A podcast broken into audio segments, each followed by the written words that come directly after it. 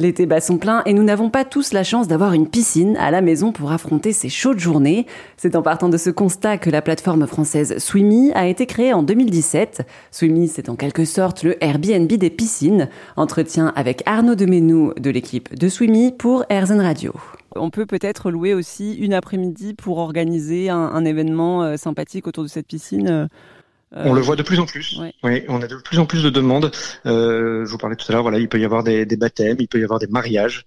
Euh, on a des enterrements de vie de garçons, des enterrements de vie de jeunes filles.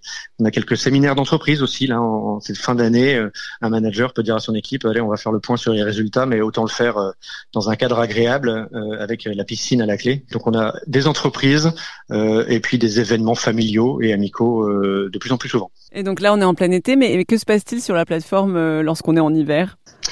Alors c'est une plateforme qui tourne toute l'année parce que il y a quand même euh, un certain nombre de piscines couvertes, euh, de piscines chauffées.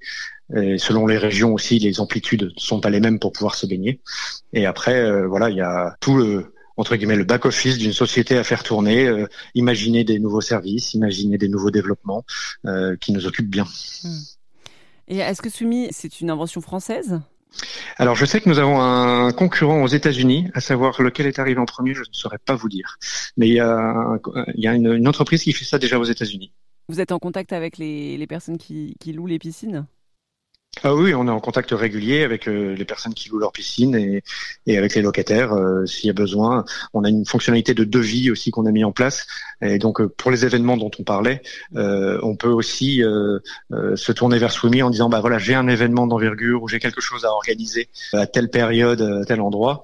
Et nous on, on essaye de, de l'aider à, à, pointer les bons propriétaires en mesure de, de, de les accueillir. Avec ses 3,2 millions de bassins, la France est le pays d'Europe qui possède le plus de piscines.